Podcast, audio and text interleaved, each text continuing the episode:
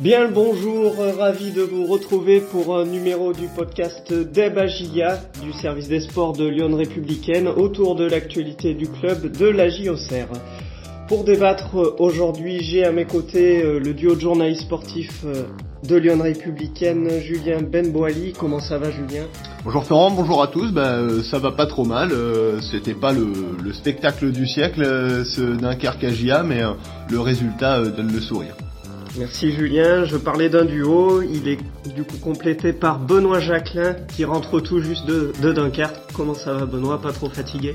Salut Florent, salut à tous. Euh, ça va, ça va. Euh, ça fait beaucoup de kilomètres pour peu de spectacles on va dire. Mais euh, voilà, la GIA l'a emporté et c'est ce qu'elle était venue chercher là-bas. C'est donc l'info du week-end la GIA qui s'est relancée en allant gagner sur la pelouse de Dunkerque samedi soir sur le score de 2-0. Alors, comme thème du jour dans, ce débat GIA, on se pose la question suivante. Remonter sur le podium, la GIA doit-elle lâcher la Coupe de France? Comme d'habitude, au sommaire, on aura donc euh, ce débat-là, suivi des réponses aux, questions que vous nous avez posées, et puis des, coups de cœur, coups de gueule, évidemment, de, de nos deux journalistes, et enfin un invité du jour que vous découvrirez en fin de débat. Alors, remonter sur le podium, la GIA doit-elle lâcher la Coupe de France? Messieurs, une petite prise de température rapide bah euh, déjà on va on va pouvoir en discuter. Qu'est-ce qu'on appelle euh, lâcher la coupe moi là de spontanément euh, sans manquer de respect aux Auxerrois, j'ai envie de dire euh, sur le terrain de Lille, champion de France qualifié en huitième de finale de Ligue des Champions. Est-ce que de toute façon la GIA en jouant à fond est favorite pour passer Non. Donc quelque part, euh, peut-être de facto, la coupe, elle va la lâcher parce qu'elle va perdre. Alors après, est-ce que ça vaut le coup de perdre de l'énergie sur des titulaires euh, alors qu'il y a de grandes chances qu'elle soit éliminée? La question se pose euh, à quelques jours du match important face au Havre. Moi, effectivement, je pense qu'il faut, il faut donner du temps de jeu à ceux qui, qui sont qualifiés jusqu'à présent. Donc c'est une équipe plutôt bis. Et puis on verra bien ce que ça donne. Bien sûr, du plutôt oui pour Julien. Benoît, est-ce que tu partages son avis? Bah, je pense qu'il faut se servir de ce match, oui, pour permettre à des joueurs euh, de, de se montrer, euh, notamment bah, les jeunes qui l'ont fait lors des tours précédents, ou des joueurs qui reviennent de blessures, euh, reprendre du temps de jeu. Euh, voilà, je pense que c'est plus un match pour la gestion de, de l'équipe que de chercher le résultat au bout à tout prix. En général, c'est ça la coupe. C'est, il le dit souvent Marc Furlan, c'est il y a un vivant et un mort à la fin. Bon, euh, là, j'ai envie de dire, la GA sera vivante quoi qu'il arrive à la fin de ce, de ce match-là parce que elle a d'autres objectifs à, à poursuivre. Donc après, euh, s'il y a exploit, j'ai envie de dire, c'est il y a tout à gagner. S'il y a défaite, euh, il n'y a pas grand-chose euh, à perdre. Donc voilà, c'est un match un petit peu bonus dans cette saison, j'ai envie de dire. Et c'est dommage qu'il n'ait pas lieu à la Baie des Champs. Ça, ça renforce un petit peu la, déception de jouer Lille. C'est autant les jouer, j'ai envie de dire, à domicile que là-bas. Un petit bonus avant les fêtes, du coup, pour Benoît, ce match-là de la GIA à Lille. Remonter sur le podium, la GIA doit-elle lâcher la Coupe de France? C'est le thème du jour euh, du podcast Débat GIA euh, du service des sports de Lyon Républicaine. Rentrons donc dans le vif du sujet. C'est donc l'info de ce week-end, forte de sa victoire 2-0 à Dunkerque samedi. La GIA est troisième de Ligue 2, grâce notamment au nul de Sochaux à Bastia, deux buts partout. Benoît, tu étais à, Dunkerque déjà, pour revenir sur ce match-là. Est-ce que la GIA s'est un peu rassurée?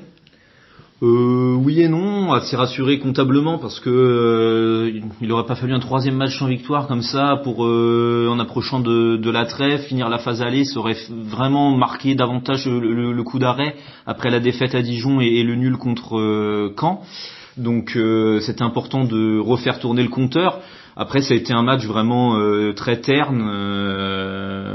voilà, c'est une physionomie particulière, rendue particulière aussi par l'adversaire qui était en pleine crise euh, et qui continue euh, à, être, à, être, à être en crise. Donc euh, c'est un adversaire vraiment qui avait besoin de se rassurer, qui, craignait un peu ce, match et qui a pas pris beaucoup de, risques, c'est peu de le dire.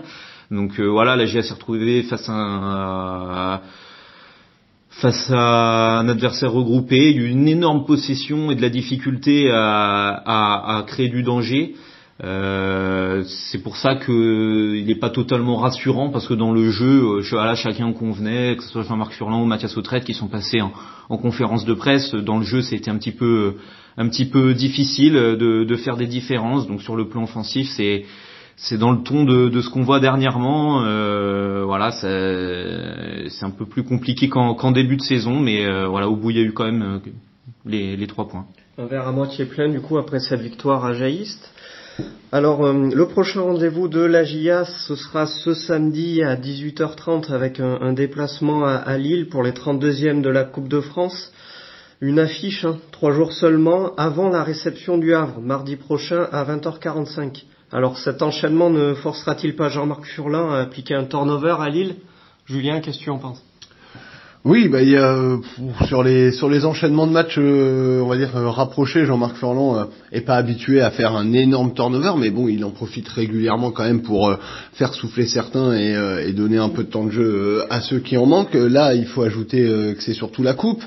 Euh, ce match, il est, certes, c'est une très belle affiche, c'est un très gros adversaire, mais c'est pas un match euh, isolé. C'est finalement la suite logique après euh, des qualifications à Limonest et Chambéry, où quand même confiance a été donnée à quelques joueurs. Je pense notamment aux, plus jeunes, donc par exemple à Paul Joly, à Mohamed Benfredj. Je, trouve que ce serait difficile aussi, dans l'optique de vouloir faire un coup et un exploit à Lille, de se passer de ces joueurs-là qui, finalement ont qualifié l'équipe. Donc euh, c'est aussi une, forme de continuité que d'imaginer euh, une équipe bis de la GIA. C'est euh, c'est aussi Jean-Marc Furlan le premier à parler régulièrement de, la dynamique de groupe, de l'importance dans son vestiaire que tout se passe bien. Et pour cela, il faut aussi être raccord avec le discours initial. Le discours initial, il a jamais été de jouer la Coupe de France à fond.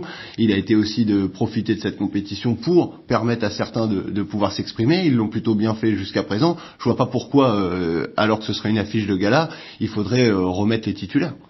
C'est ça, Benoît aussi, il est récompensé les, bonnes performances au tour précédent de, de cette équipe à chaque fois remaniée de la GIA. Bah c'est ça, c'est après c'est un petit peu aussi ils se l'approprient, du coup ces joueurs-là c'est un peu leur aventure, euh, euh ils font ce qu'il faut euh, pour décrocher la qualif. Euh, bah pour un Ben Fredge, un joli, parce qu'on parle, on parle surtout d'eux.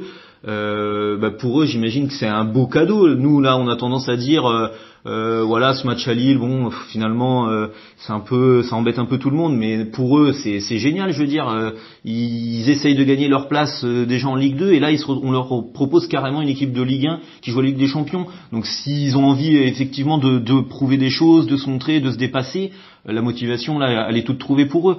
Donc, il y aura forcément des intérêts individuels qui vont euh, qui vont faire que qu'il y aura une motivation euh, interne à, à, la GIA. Après, effectivement, dans la, la, la, politique du club, la gestion globale, c'est sûr que cette Coupe de France, il va pas falloir s'embarquer, aller hyper loin parce que ça devient difficile après d'assumer le calendrier de matchs tous les trois jours. Donc voilà, c'est de ce point de vue-là. Mais du point de vue des joueurs, il y en a certains effectivement qui ont, qui ont un coup à jouer. Après, en termes de voilà, pour ce qui concerne le, le turnover, si on devait se poser euh, la question, faut pas non plus avoir l'impression que Jean-Marc Furlan il a euh, 30 000 possibilités. Euh, L'infirmerie, euh, elle s'est à nouveau euh, remplie avec, avec, on va voir, mais avec Lioris, avec Dugimon. Il y a toujours la donc très longue suspension de, de, de Pelnard. Voilà, il est pas. Il y a aussi des postes où où c'est compliqué. Aujourd'hui, la charnière centrale Djoubal Coef euh, il y a de grandes chances quand même qu'elle puisse euh, continuer puisque c'est les deux seuls de ce poste euh, qui, qui sont aptes puisque Paul Joly en Coupe de France est désormais latéral gauche. Donc voilà, c'est pas non plus toutes les possibilités s'offrent pas à Jean-Marc Furlan. On n'est pas en train de dire qu'aucun titulaire vraiment estampillé cadre de l'équipe ne, ne, jouera contre Lille, il y en aura certainement, mais dans l'ensemble, ce sera certainement une équipe bis. En tout cas, moi je le souhaite, puisqu'on revient donc quand même à cet enchaînement euh, de matchs. C'est pas anecdotique de jouer le Havre euh, juste après, c'est pas un match euh, comme un autre, c'est d'une le championnat où la GIA vient de remonter sur le podium, mais c'est aussi un match qui, dans l'optique du podium, dans l'optique, voire peut-être mieux de cette course à la montée, est quand même important. Ouais, ça sera ça sera un match important au championnat. Il n'y a pas, on disait euh, de semaine en semaine, euh, il n'y a pas eu beaucoup de réceptions d'adversaires directs. C'était surtout en déplacement. Donc les réceptions, c'est là où euh, il y a des différences qui, peuvent être faites sur les confrontations directes. Donc là, c'en est une. il y avait eu donc 0-0 contre Ajaccio en début de saison. voilà, contre contre le Hack, ça serait ça serait bienvenu de la part de, de la GIA d'essayer de, de, de mettre un peu des, des points de côté avant avant la trêve là qui vient qui vient de perdre en plus. Donc oui, une balle de break. Hein, voilà, s'il peut y avoir un petit break de, de fait, c'est c'est pas mal hein, d'éliminer un à un les, les concurrents et et voilà, ça fait partie partie du jeu. Donc oui, ce, ce match sera important trois jours après. Juste pour euh, rebondir sur la question de l'enchaînement là des du coup match samedi et mardi. Euh, euh, rappeler quand même qu'il y a d'une, il n'y a plus de prolongation en Coupe de France, ce qui est quand même euh, évite parce que c'est surtout ça qui fait mal quand vous jouez 120 minutes. Euh, voilà, ça, ça peut laisser des traces. Et il y a cinq changements quand même maintenant. Donc euh, ça laisse quand même de la latitude. Si euh, vous mettez une équipe un peu remaniée avec euh, allez 4-5 cadres quand même titulaires, et ben ils peuvent ils peuvent céder leur place en cours de match, ils peuvent se relayer un petit peu sur sur le terrain. Donc au niveau de, de la gestion, c'est c'est faisable quoi. Même si euh, bon, il y aura, si on prend vraiment la confrontation directe, le désavantage c'est que, euh, je l'ai fait la semaine dernière, le Havre, euh, eux ils sont éliminés de la Coupe de France, donc ils seront, eux ils n'ont pas cette problématique-là du tout à gérer. ils ont que le match de la GA à préparer. Donc là, au niveau des deux équipes, il y a, y a un déséquilibre. Remonter sur le podium, la GIA doit-elle lâcher la Coupe de France? C'est le thème de notre débat GIA de la semaine. Alors on, évoquait du coup calendrier, effectif limité côté AGIA, voilà euh, l'adversaire euh, d'ensuite après Lille, euh, le Havre qui, qui est un gros client en championnat et éliminé qui plus est de la Coupe de France et donc frais pour ce déplacement au Serre mardi. Voilà des quelques raisons qui, qui feraient, laisseraient penser que l'AGIA pourrait être remaniée à, à Lille samedi. Attention tout de même, en face il y aura le champion de France euh, en titre, hein, euh, donc euh, le, LOSC. Est-ce qu'il n'y a pas un gros risque pour la GIA de se faire lourdement éliminer et que ça puisse ensuite voilà trotter dans les têtes, comme ça avait pu être le cas ou pas après la gifle reçue à Toulouse? Bah, on va dire que c'est le oui la GIA a rien à perdre sur ce match sauf à prendre une énorme gifle parce que là il y a c'est même pas une histoire d'écart de, niveau je veux dire c'est jamais plaisant et ça peut toujours être gênant de prendre une défaite sur un score on va dire, euh, de tennis pour euh, rappeler euh, le match à, Toulouse. Donc il faut il faut faire il faut faire attention à ça. Maintenant, faut pas non plus survendre le LOSC. Hein. Le LOSC il est champion de France. oui, d'accord, il était champion de France il y a six mois. Aujourd'hui, il a plus rien à voir avec le champion de France qu'il a été. il suffit de regarder l'écart au classement avec le PSG. Alors certes, c'est une équipe qui vient de passer, s'est qualifiée en huitième de finale de Ligue des Champions. On peut aussi essayer de voir le côté positif dans le groupe le plus faible de la Ligue des Champions de cette saison. On peut aussi imaginer parce qu'il y aura aussi de la Ligue 1 en milieu de semaine d'après. On peut aussi donc imaginer une équipe du LOSC remaniée. Euh, voilà, y a, y a, les cartes vont être rebattues sur ce match-là. Certes, c'est un très gros. C'est ce que, comme l'a dit en préambule Benoît, ce qui est gênant, c'est que c'est à l'extérieur. C'est certainement ça qui, qui, augmente le gap. Mais parce que euh, moi, je pense que dans les équipes de Ligue 1 euh, actuellement, si ce n'est qu'on lui prête cette étiquette de champion de France, il y a bien plus gros à prendre que Lille.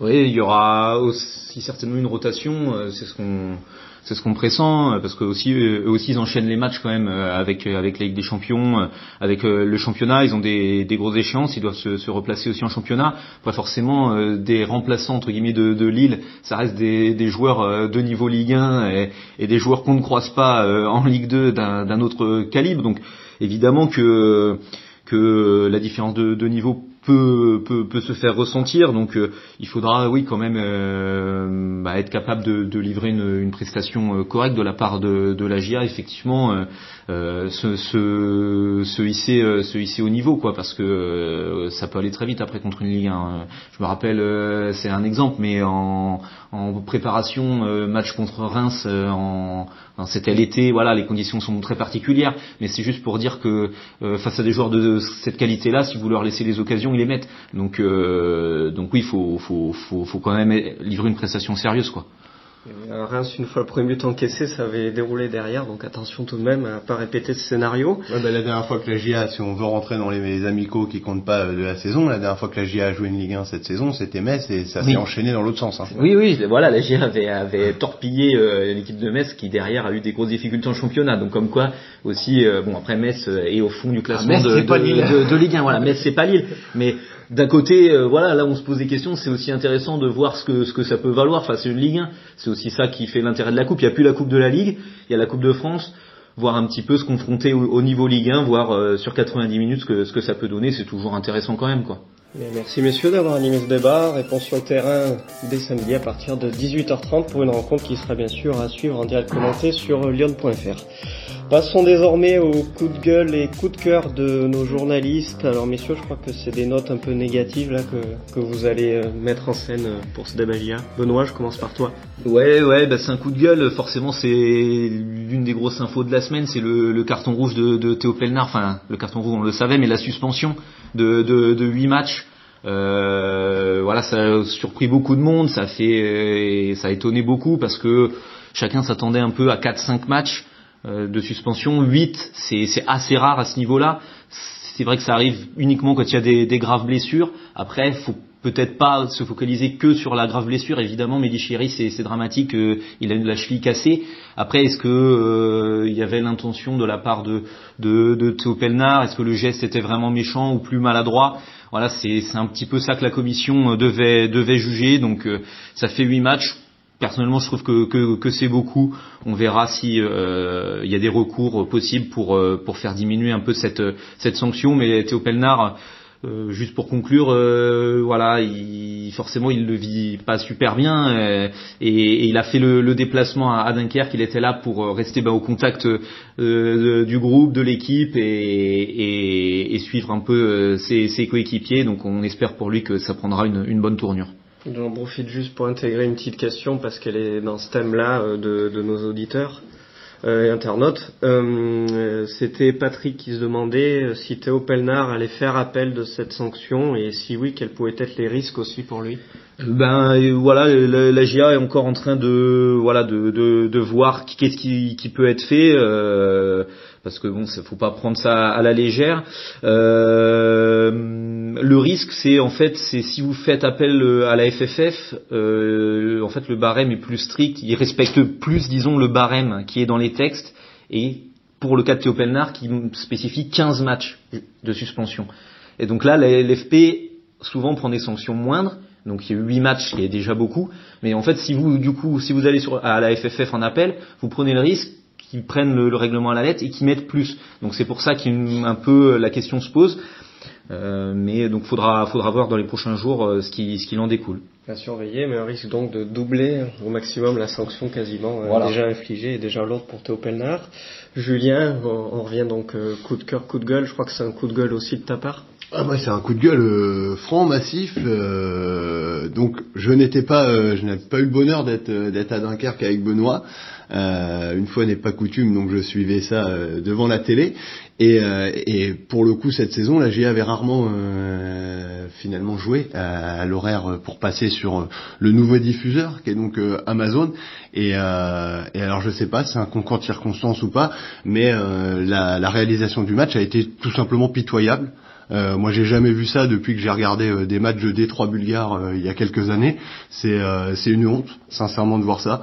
C'est euh, c'est pas de ralenti, c'est pas le score, c'est pas le synthé, c'est pas de commentaire, c'est pas de son d'ambiance, tout ça pendant 60 minutes pour finalement péniblement euh, avoir un moment le commentateur qui prend la main à aller à, moins d'une demi-heure de la fin.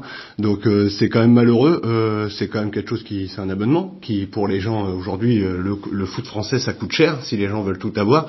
Et il y a des supporters de la GIA qui, qui notamment ont pris cet abonnement là.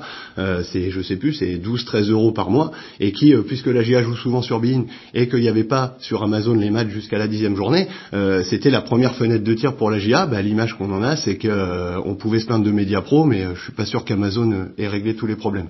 Est-ce qu'on y a gagné? Pas forcément, du coup. Bah, visiblement, on y a gagné de l'argent, puisque au moins, semble-t-il, ils, payent les factures. Euh, merci Julien. Il est donc on peut clore euh, ces coups de gueule et, coups de gueule du coup de, de ce nouveau podcast. Euh, on passe désormais aux, réponses aux questions que vous nous avez soumises. Alors il y en avait déjà une tout à l'heure auquel a, répondu Benoît. Passons à la suivante. Alors il y a Patrick qui s'intéresse à la canne qui aura lieu cet hiver et qui demande qui est susceptible ah. Potagia d'y participer. Ouais ouais bah, c'est une bonne question. Il faudra prendre ça en compte quand même en, janvier. Il y a deux joueurs c'est la Yoko avec le Mali et euh, Yad Mohamed avec les Comores. Donc Yad Mohamed joue relativement peu quand même, mais euh, il, est, il est dans le groupe euh, récemment. Il est rentré quand même en jeu à Dunkerque. Et la Yoko a quand même un temps de jeu plus conséquent cette saison sur le front de l'attaque, donc ça fera forcément un, joueur en moins s'il est sélectionné, c'est quand même bien parti pour ces deux joueurs qui étaient des derniers rassemblements de leur de leur sélection. Donc vraisemblablement, ces deux jeunes joueurs auront la, la chance. pour eux, c'est quand même génial de découvrir une compétition internationale avec avec la Coupe d'Afrique. Et j'en profite là sur le thème pour un mini coup de cœur pour le sélectionneur malien qui, euh, je ne sais pas pourquoi, euh, ne sélectionne jamais Birama Touré, et ça c'est une super nouvelle pour la GIA. Merci à lui. On passe à la suivante, euh, peut-être une double question du coup sur Ouais, sur le dossier Pelnar, mais aussi Lioris. La semaine passée, donc euh, la GIA a, perdu entre guillemets euh, coup pour coup euh, Théo Pelnar, donc suspendu après le match à Caen et qui a écopé de huit matchs de suspension. Puis également dans la semaine, Gauthier Loris, son, son remplaçant désigné au poste de défenseur central sur blessure. Alors, euh, on a Nicolas qui demande, euh, voilà, euh, combiné à la blessure de Lioris, est-ce que la, suspension de Pellar est préjudiciable dans la course à la montée pour la GIA c'est jamais c'est jamais une bonne nouvelle de perdre un titulaire indiscutable puisque pour le coup il avait joué l'intégralité des 17 premiers bah, des 16 premiers matchs plus le bout de, de match contre Caen jusqu'à son, son, carton rouge. Euh, donc forcément, euh, c'était un joueur important qui était quand même une des bases euh, du socle défensif. Euh, on aurait pu voir le côté positif, parce qu'il faut essayer, hein, dans la difficulté de voir le positif, c'est que ça aurait pu permettre une, offrir une fenêtre de tir intéressante pour retrouver Lloris, qui était titulaire indiscutable l'an passé et qui était blessé sur tout le début de saison. Bah, malheureusement, il y a cette rechute, donc euh, non, c'est pas des bonnes nouvelles sur le papier. Maintenant, on l'a vu euh, à Dunkerque, le joueur qui, qui, se retrouve à dépanner encore à, ce poste-là, c'est celui qui dépanne partout, hein, c'est le couteau suisse, c'est Alex Coef. Bon, il a aussi régulièrement joué par le passé avec Jouval, donc c'est pas forcément préjudiciable dans l'immédiat. Sur la durée, faudra voir, puisque euh, Coef aussi a montré des signes de fragilité physique euh, depuis le début de la saison. Euh, faudrait pas non plus un troisième absent au même poste, parce que là, ça se compliquerait. en termes de préjudice immédiat, par exemple sur la compétitivité de la charnière, personnellement, je suis pas trop inquiet. C'est là aussi que dans la construction de l'effectif, c'est là où cette troisième saison entre guillemets avec Jean-Marc Furlan paye ses euh, porte, ses fruits. voilà. Euh, c'est que c'est qu'ils ont déjà joué ensemble et donc euh, même il y a une suspension, un blessé, un blessé, il y a des coups durs. Et ben il y a quand même une charnière qui a déjà fait pas mal de matchs ensemble, qui se connaissent. Donc euh, je pense que dans l'immédiat ça ça, ça permet de, de, de, jouer. Après, oui, il faut pas que ce soit des absences trop longues, sinon après c'est en termes de rotation de, de, de l'effectif que, que, ça devient compliqué. Et donc je parlais de double question parce que Daniel s'inquiète lui sur le, le cas euh, Gauthier Loris et il demande est-ce que vous pensez pas qu'il est trop fragile? Enfin, il s'inquiète en tout cas. Ben, c'est dommage en tout cas parce que c'est sûr que euh, avant d'arriver à la GIA, il avait eu des, des problèmes de, de blessures à, à, Nice qui l'avaient empêché vraiment de faire démarrer sa carrière. Hein. Il avait assez peu de matchs en pro finalement. Et l'an dernier, il fait, euh, il fait une saison euh, comme titulaire.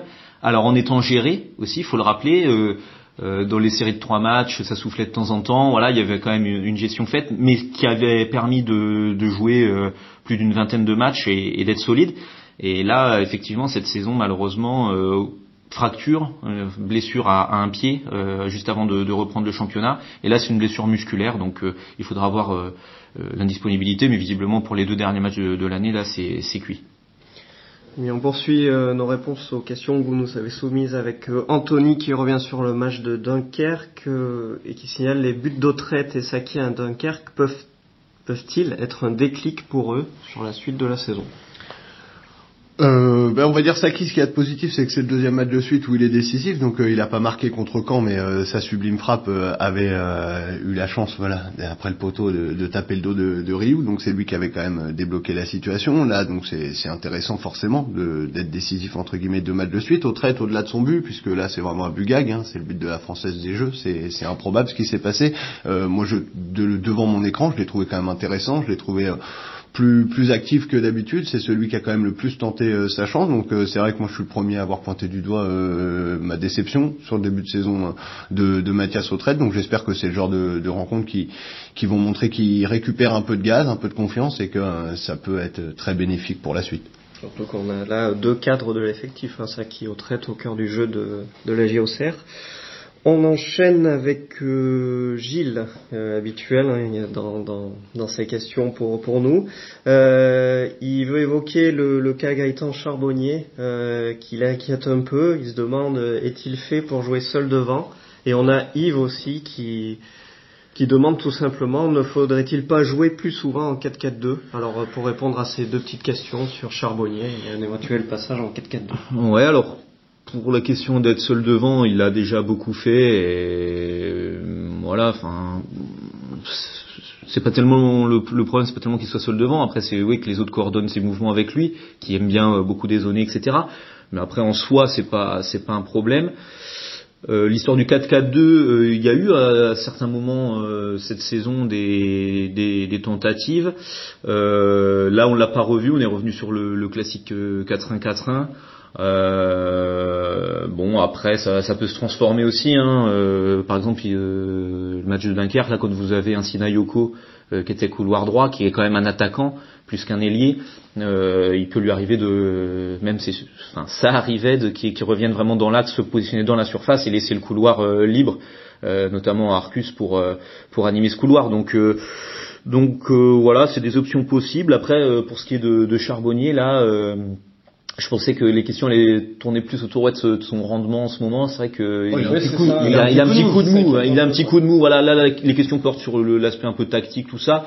Je pense que ouais, il est un petit peu plus dans dans, dans le dur. Euh, en, en, méforme. Il y, a, il y a des bonnes situations encore à, Dunkerque hein, où, où d'ordinaire on pense qu'il peut filer au but et, et au moins, si ce n'est marqué, au moins se présenter et, créer vraiment une vraie opportunité. Et, euh, il a un petit peu manqué encore, donc euh, il est un petit peu dans le dur. Je pense que la trêve lui fera du bien. Hein. On rappelle à chaque fois, mais il n'a pas eu de prépa cet été, donc peut-être que refaire un, un cycle de travail là à la trêve pourra lui permettre de mieux repartir. On espère en tout cas pour lui et, et la GIA. Dernière question, là on est sur des perspectives euh, seconde moitié de, saison. Alors malgré ces résultats en Dancy, la GIA est-elle encore en course selon vous pour euh, la montée directe en Ligue 1 demande Davy et Gilles aussi qui enchérit à mi-parcours. Six équipes se détachent en tête de Ligue 2. Qui voyez-vous terminer dans les deux premiers? Julien, est-ce que tu es capable de répondre à tout ça? Euh, Non, bah, si déjà, encore une fois, je le redis, hein, si j'étais le pro des pronostics, je serais pas journaliste à Lyon Républicaine, je resterais chez moi à regarder le football, à jouer à côté match, et euh, ma vie serait sympathique. Euh, non, la GIA, est-ce qu'elle est encore en course pour la montée directe? Évidemment.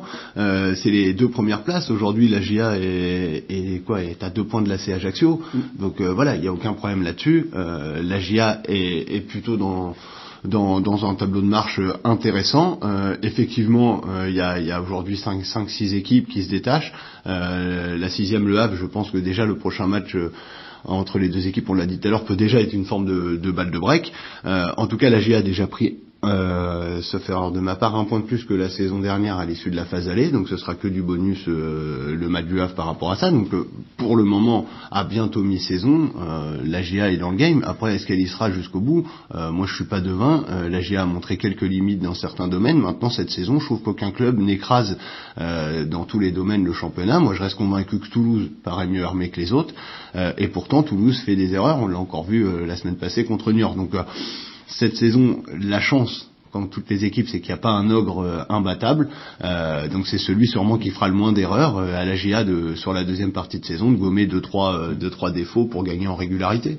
Après oui, parce que plus qu'en termes de, de, place, je regarde euh, sur tous les points, et 33 points euh, à améliorer. Euh, voilà, ça peut monter à 36 si victoires face au Havre pour terminer la, la phase allée. Mais j'ai déjà 33 points, c'est c'est un bon total. vous multipliez ça par deux et vous serez à peu près dans les clous en fin de saison. Donc malgré tout ce qu'on dit depuis quelques semaines, il y a, y a, des petits trucs qui vont pas. Et voilà, il y a toujours des, un petit grain de sable. Et malgré ça, euh, la GIA fait un, bilan comptable euh, totalement euh, honnête et cohérent avec ses ambitions. Il y a aussi des signaux positifs, du coup, malgré peut-être quelques difficultés de ces dernières semaines. Il est temps pour nous de conclure du coup ce chapitre des questions de nos auditeurs. Hein. N'hésitez pas à en poser d'autres tout au long de la semaine. Nous y répondrons dans notre prochain podcast. Alors, euh, passons désormais à notre invité du jour. En amont de ce déplacement à Lille, Benoît, tu as posé des questions à Donovan Léon, l'actuel gardien de la GIA, qui était de l'exploit au Cerro à Lille en 2013, où la GIA avait éliminé le LOSC après la prolongation en Coupe de la Ligue. On écoute donc Donovan Léon au micro de Benoît Jacquelin. On a en prolongation avec un but de Sabayer, 1-0. Et il y avait Soalio qui joue en face, euh, Ali, des, voilà, des Mendes, tout ça, tout et tout. Et c'était Elana dans le but. Moi aussi, j'avais une bonne équipe. Après, comme on avait dit, ils avaient envoyé un peu, enfin, ils avaient mis l'équipe un peu, ils avaient fait tourner un peu. Et après, nous aussi, on était une équipe jeune, hein. On avait une équipe jeune, euh, PG, Seb, et Et non, après, c'était un match euh, normal, après. On avait bien défendu et on a fait ce qu'il fallait. Bah, c'est surtout qu'en coupe, euh, tout est possible, quoi. En plus, on avait fait, cette année-là, je crois, on avait joué Brest. Après, on avait gagné contre Caen. Après, on avait joué Lille. Et après, on avait perdu contre Nantes 1-0. Donc, euh, après, non, si, après la coupe, voilà, c'est toujours particulier, hein. euh, on a bien vu qu'il y a des clubs euh, de Ligue 2 qui sont fait par des petits clubs. Donc, euh, après, voilà, c'est un club qui joue avec des champions, ils sont finis de première pause. Et du coup, nous, on aura la motivation c'est donc terminé pour euh, cet invité du jour qui était donc euh, le portier de la GIA Donovan Léon. Passons aux résultats du jeu auquel on vous avait soumis donc ce pronostic de Dunkerque à où vous étiez 10 personnes à avoir trouvé le bon score de 2-0 pour la GIA. Malheureusement. Ça fait des malheureux, forcément, là. Et eh oui, malheureusement, hein, personne en plus n'avait pronostiqué les bons buteurs. On était surtout sur du charbonné à Hein, donc euh, c'était pas évidemment les, les bons pronos. Bon, on a bien, il y a bien un vainqueur. On a quand même un vainqueur après un, un tirage au sort, voilà, euh, la convocation de notre huissier, etc. C'est euh, voilà, attendez que je retrouve mes notes parce que oui, c'est donc euh, René Mestre qui a eu le bon prono et qui euh, donc remporte deux places pour à Le Havre de ce mardi soir. Il a donc eu le talent de trouver le score et la chance d'être tiré au sort. Bon, il mérite ses, ses, deux places. Bravo René, en plus vous étiez le premier à avoir donné le prono, donc quelque part il y a, il y a une logique. Eh bien, merci en tout cas d'avoir participé à ce jeu. Il est l'heure pour moi de conclure ce nouveau Débagia, le podcast du service des sports du Lyon Républicain consacré à l'actualité de la JOCR. Je vous souhaite euh, évidemment une bonne semaine à tous. Rendez-vous euh, dimanche prochain, en tout cas la semaine prochaine, après euh, donc le déplacement de la GIA sur la pelouse du LOSC en Coupe de France. Merci messieurs et bonne semaine à tous. Bonne semaine à tous. Salut à tous.